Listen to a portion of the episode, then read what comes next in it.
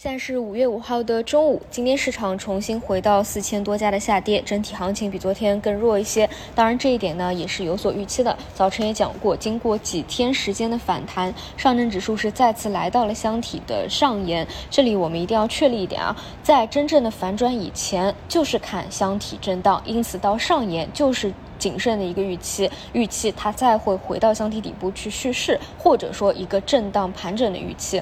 如果说到了箱体的底部，那就是稍微的积极一点去寻找机会。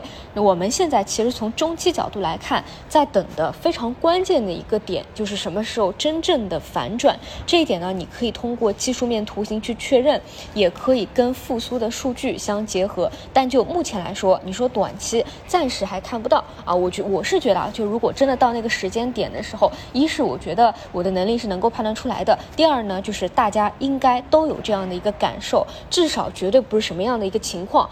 就是拉大金融，但是个股纷纷的回落，上攻无力，而这一点在今天早晨又是非常的明显。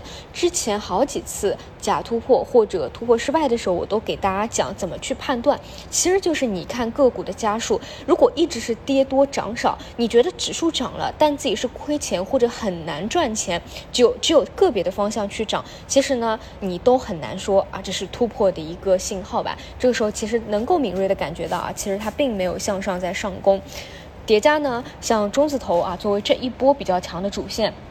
在早晨也是继续上攻无力的，所以出现这样的一个回落也比较符合预期。一般来说啊，你拉这些大权重，你如果能攻关，那就是非常好的一个状态。但如果拉指数跌个股，那就是大概率要突破失败的一个情况。并且呢，你可以看到上证指数和创业板这两天依旧是非常非常的割裂，对吧？创业板指经过两天的下杀，又要回到前期的那个低点了，就是箱体的一个底部。所以像创业板呢，啊，反正。大家就看那个箱体位置嘛，啊，基本上也是会有一个反弹的预期在，但是你看很明显啊，一波反弹比一波弱，也很正常，在不断的进行收敛嘛，这里底部的话还是预期啊能够守得住的。然后对上证指数的预期呢，还是大结构的箱体震荡啊。再来看回板块，大部分呢都是普跌，相对来说比较强的，就上午有一波金融的上攻。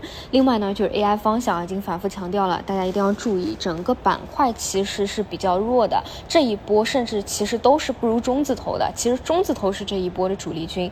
AI 方向只有传媒应用向的会比较好一些，但是呢，你要知道，因为有一些啊十天十个交易日。翻倍，它也是有一个休息的需求的，当然不妨碍啊，就是短期还是最强势的一个方向。你看很多没有十个交易日翻倍的，今天还是有补涨涨停的，也会有一些还在冲。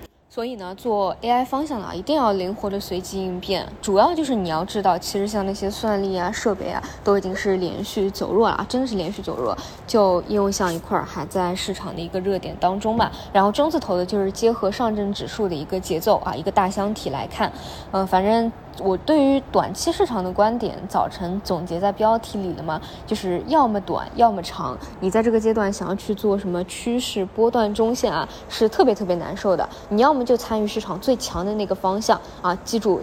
参与最强，一定不要选杂毛，要么呢就是去选一些低位低估的，你是看未来总归能够起来的啊，就是一条道走到黑的那种感觉，否则的话就很难做啊，除非未来真正的反转突破了，你去推仓位可能会比较舒服一点，不然这个情况呢确实会比较啊难受一点啊。有更多补充的，我们就到今天收盘再看。